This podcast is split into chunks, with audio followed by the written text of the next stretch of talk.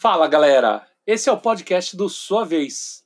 Aqui você vai poder ouvir entrevistas incríveis com os melhores designers de jogos de tabuleiro que estão fazendo os melhores jogos no Brasil e no mundo.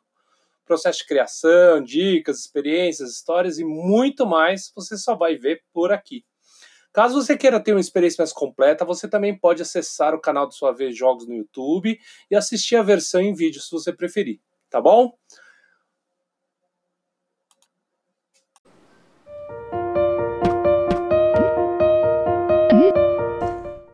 Fala galera, meu nome é Fernando Sucum e esse é o podcast do Sua Vez. Eu tô aqui com o Fábio Tola.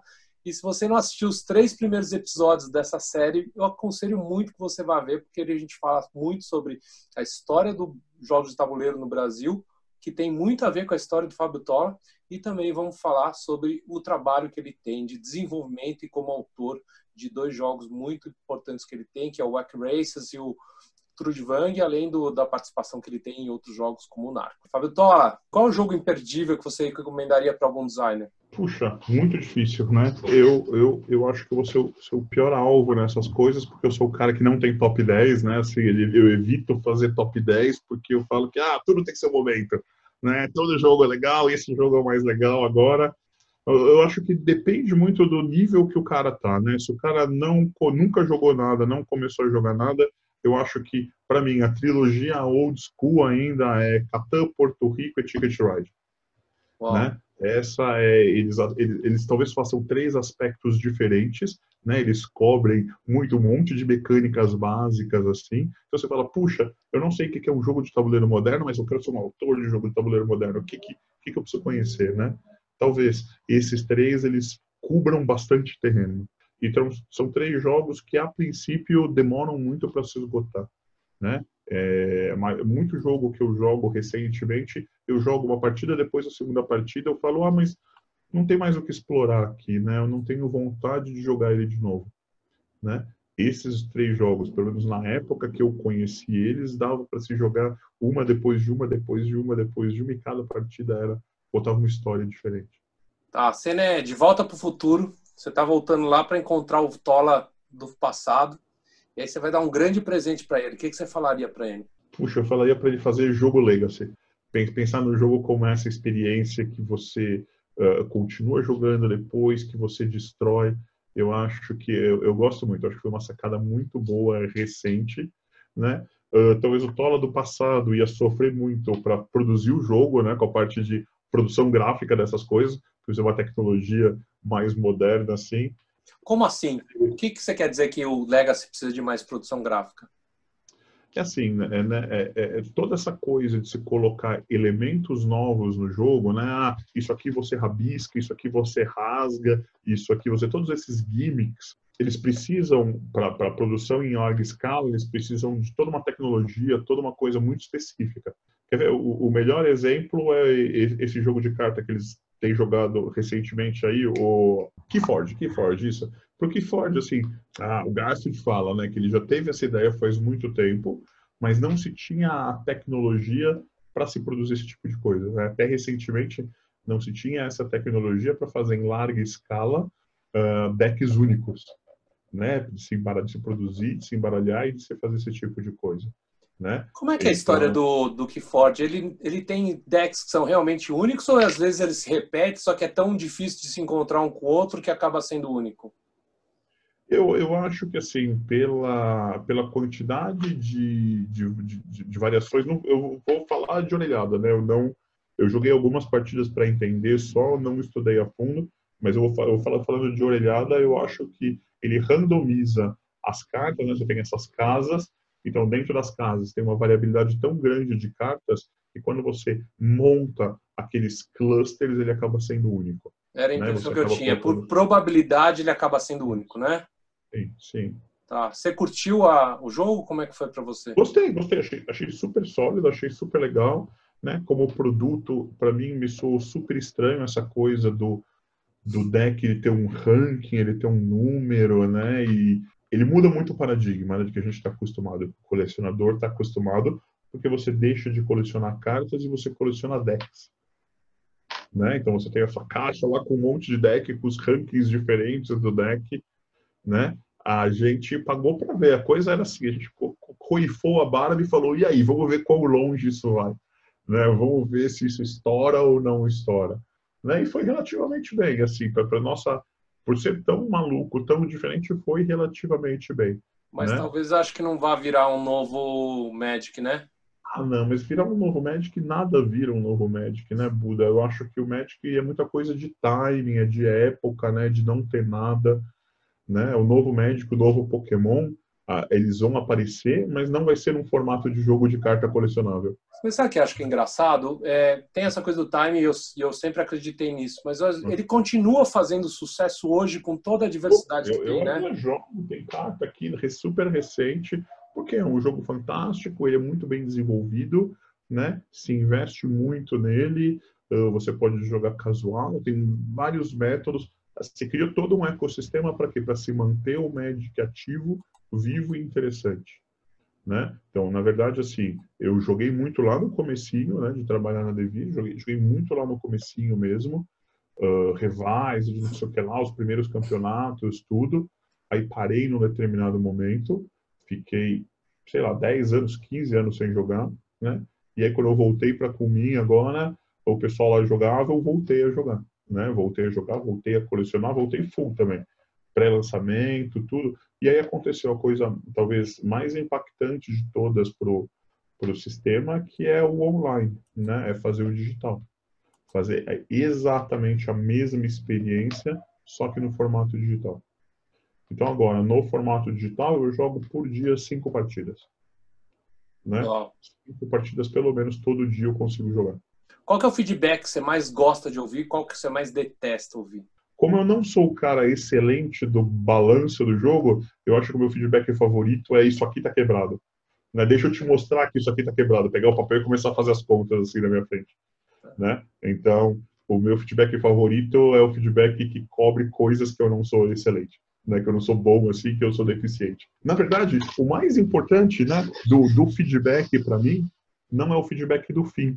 Né? A gente faz muito playtest agora, esses últimos três anos eu fiz bastante playtest e aprendi isso. Né? Muito, muito também, o Eric Lang fala muito disso, que é o feedback de assistir o jogador.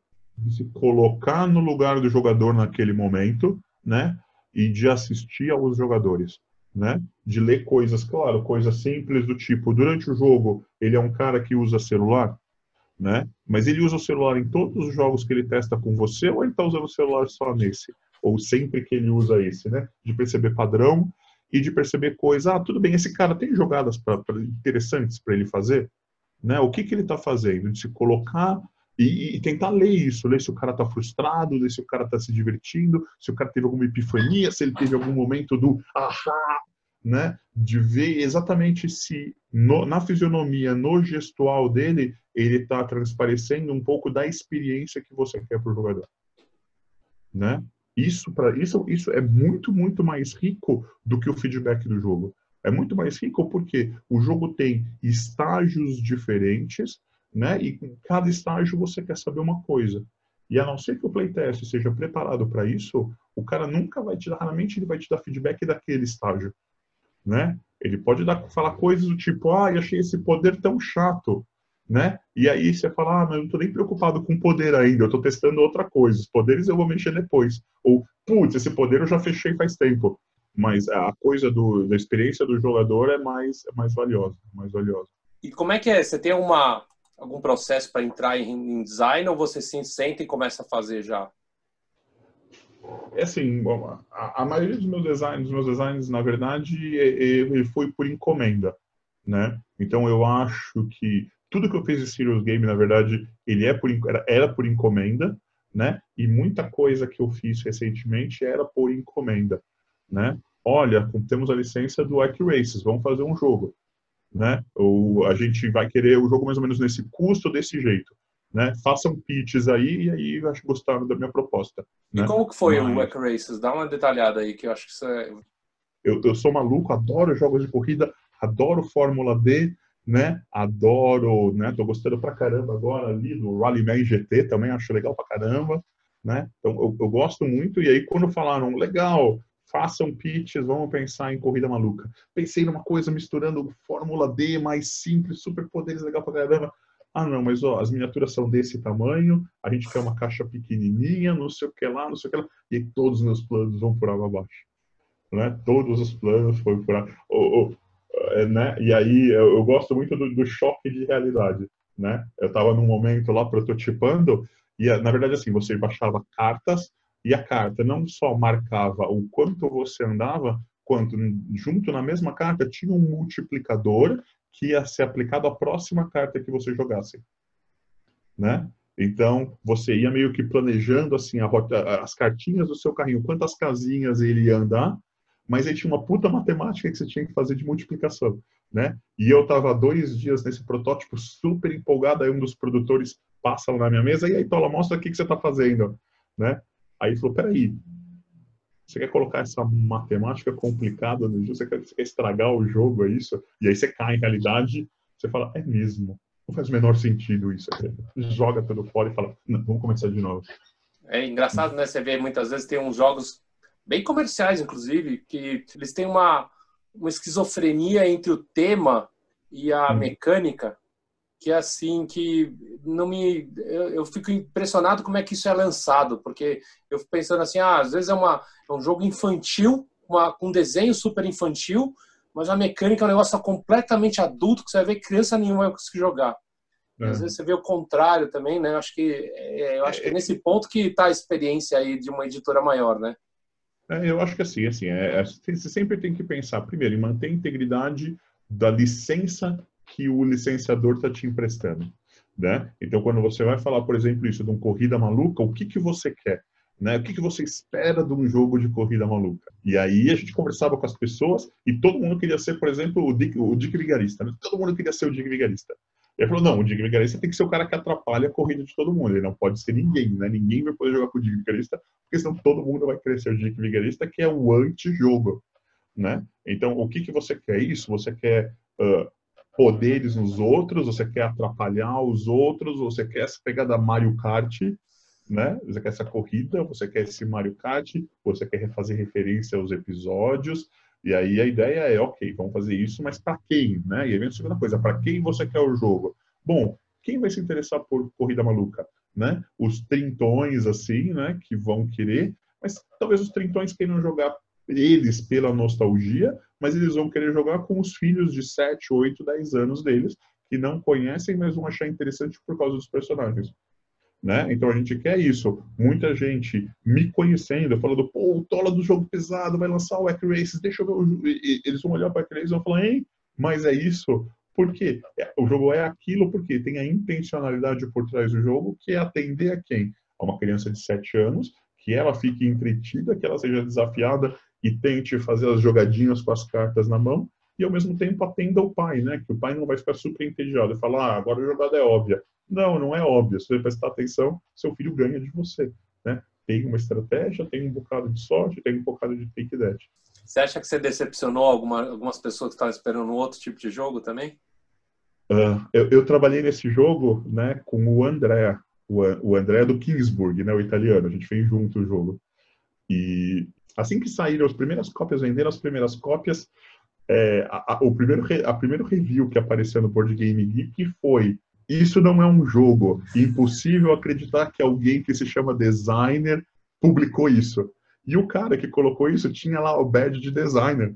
Né? Então o André me escreveu falando: Tola, que absurdo, olha o que estão falando do nosso jogo né? A expectativa, André, expectativa, né? Então, os primeiros três, quatro reviews, assim, falavam, o que, que é isso? Isso não é jogo, é óbvio, é ridículo, isso é para criança, né? Não sei o que lá. Mas é para criança, né? Então, é, é, e aí depois começou a, a, aparecer reviews bastante legais, né? É isso, das pessoas que jogavam no momento certo, com as pessoas certas, e aí, meu, a gente ficou muito feliz, a gente, a gente ficou muito feliz, né? Mas é, essa é a diferença, Buda, né, de ser o designer por encomenda do que o designer autor do seu próprio jogo. Né? Muita, muita coisa que eu faço é por encomenda. Né? Assim, ó, a gente está pensando em fazer um jogo assim, a gente está pensando em fazer um jogo assado, a gente tem essa IP, a gente tem essa demanda. Né? Então, você é o designer, e daí que vem aquela coisa que a gente conversou muito importante do designer jogar de tudo analógico, digital, dinâmica. O designer tem que jogar de tudo e tem que conhecer de tudo para isso. Por quê?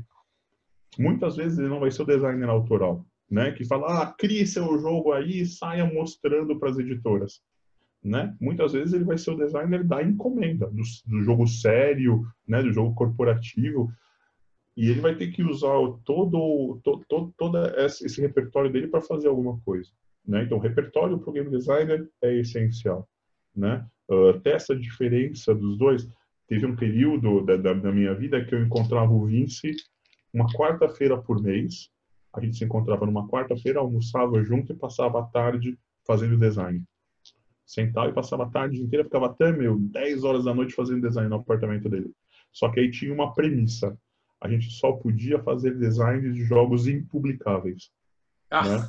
Esse, esse, era o tema, era jogo impublicável. E não impublicável por causa do tema, menor de idade, nada disso. Era impublicável porque o jogo ia usar tanto componente, né? Ele ia usar tantas coisas assim que nenhuma editora nunca ia querer. Proibitivo. Né? Isso, era proibitivo. Era para fazer duas cópias, a minha e a dele, e a gente sair jogando por aí, mostrando para as pessoas, né? E eu confesso que eles ficavam menores do que o Gloomhaven. Né? é, isso que eu pensei agora. Eu pensei justamente nisso, assim, será que o Gloomhaven não, não, não, não quebrou esse paradigma, né? Porque... Quebrou, quebrou, eles ficavam menores, eles ficavam menores, né? Mas era muito divertido porque a gente tinha ideias muito legais, eu trabalhava bastante tempo nelas, tudo, mas uh, sem intencionalidade nenhuma que não fosse pelo exercício de fazer, né?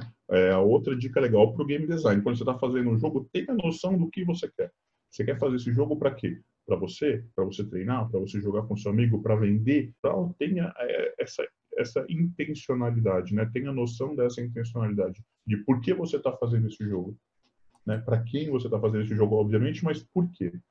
E isso é muito importante. E a gente fazia puramente por exercício, pelo exercício de fazer o exercício, né? Pelo exercício de contar uma história grande, uma história maluca, assim, e de colocando elementos legais, diferentes, sem ter a menor preocupação do, ah, mas se você usar 50 dados no jogo, o jogo fica impublicável porque ele vai ficar caro demais. Né? Não, não, não, você tem dado aí, ó, ó a FIA, você pega assim, ó, pô, tenho dado pra caramba, vamos, vamos ver. Então, a gente vai usar dado para medir essas coisas.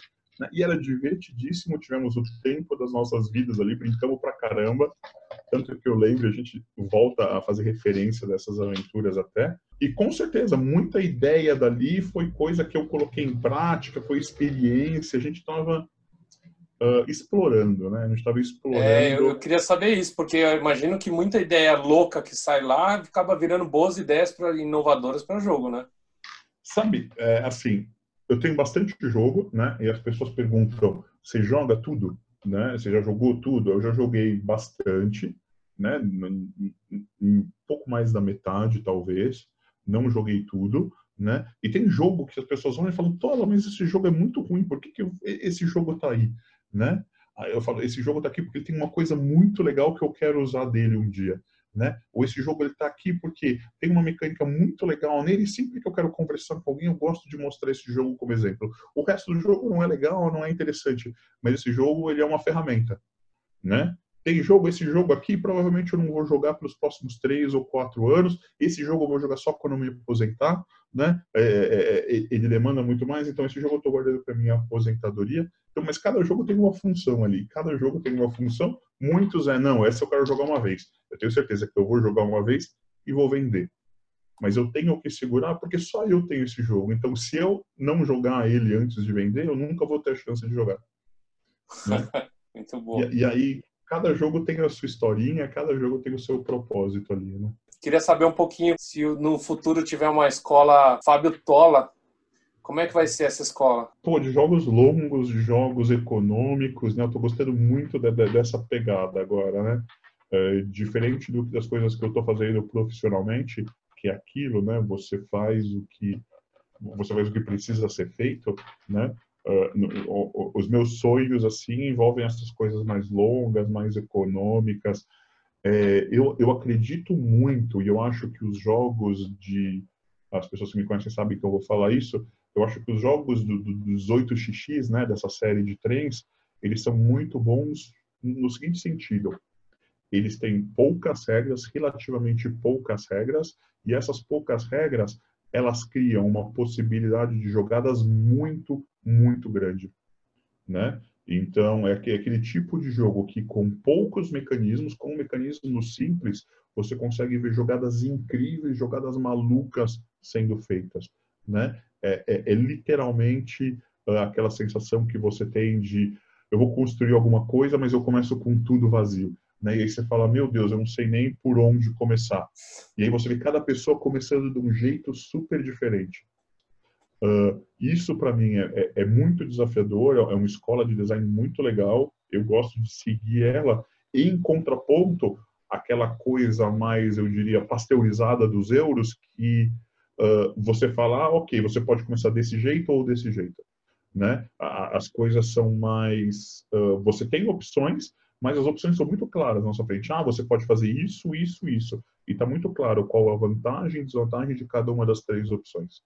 Né? Os jogos são bem balanceados, são bonitinhos, eles dão a opção para o jogador, mas a opção do jogador é, é, tudo muito claro, né? É tudo muito por quê? Porque vira muito um exercício de maximizar, né? Você perde uh, uh, essa coisa do, do, do de, de, tentar improvisar, de tentar fazer uma coisa diferente e ver o que acontece. É uma coisa meio sandbox, né? Um pouco, um pouco. É assim, ó.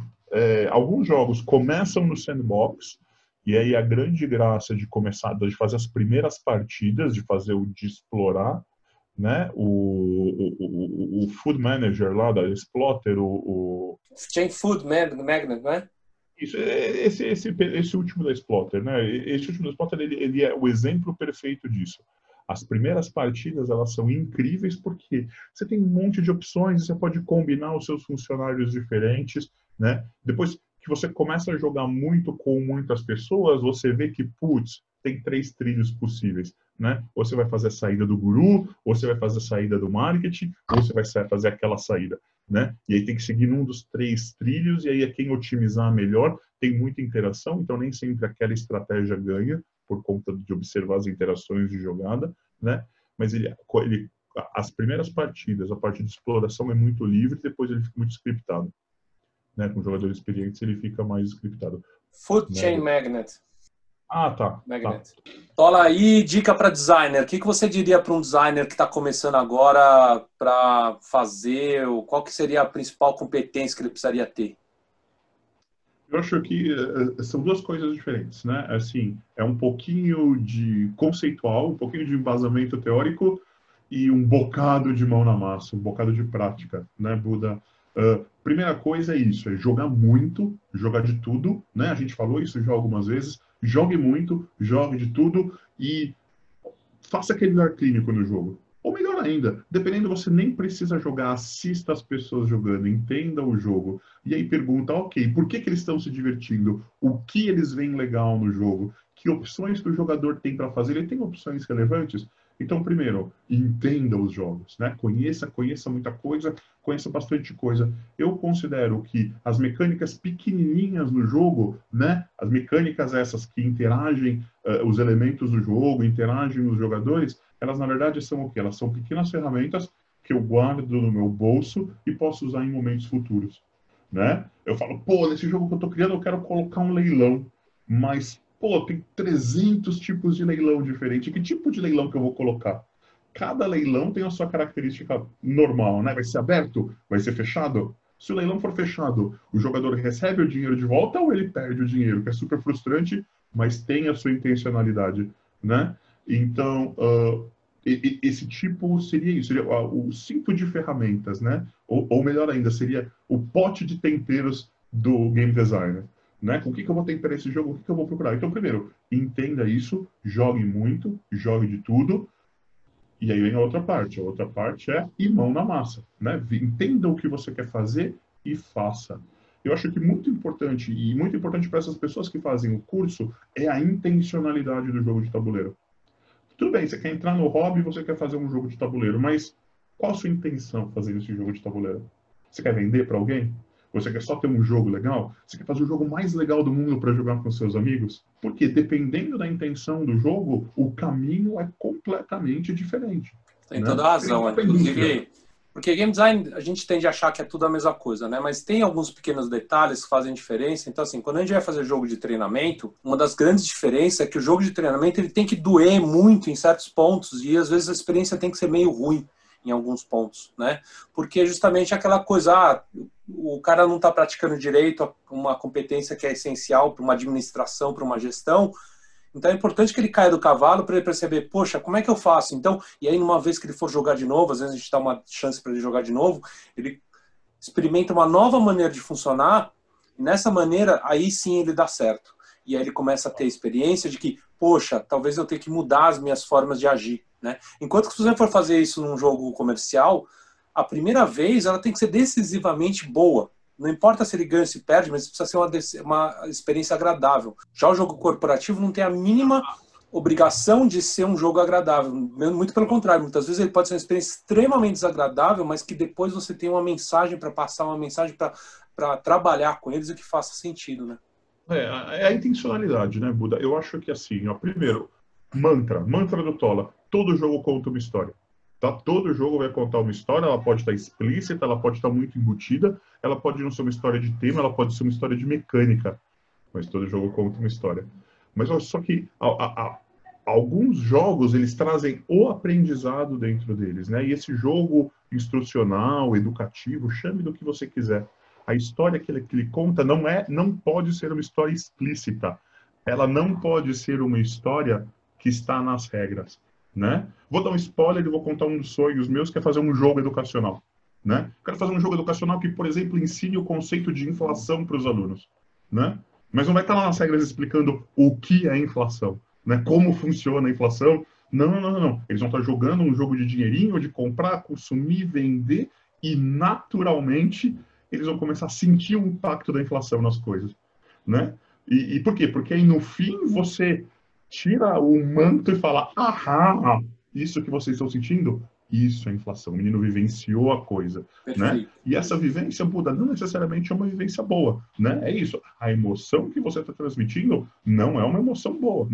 Pode não ser. O cara pode ficar super frustrado. Imagina. E se eu quiser ensinar alguma coisa que tenha realmente um impacto, né? Uh, lembrar lá o jogo do, do, do, do, do trem da Brenda Brett White, né?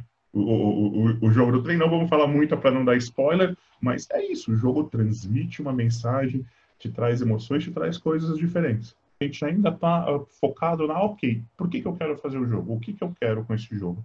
Porque isso vai definir muita coisa, vai definir para quem você vai mostrar, quanto playtest você vai fazer. Não, pô, quer saber, eu só quero entrar na indústria. Tudo bem, mostra que você é versátil, mostra que você faz coisas diferentes, é, é, mão na massa, faz de tudo, pega no InDesign, monta protótipo. De novo, primeiro se pergunte para que, que eu estou fazendo os jogos? E mão na massa. Muito legal, eu acho que a gente está num momento muito bom agora dessa coisa de sair por aí mostrando os jogos.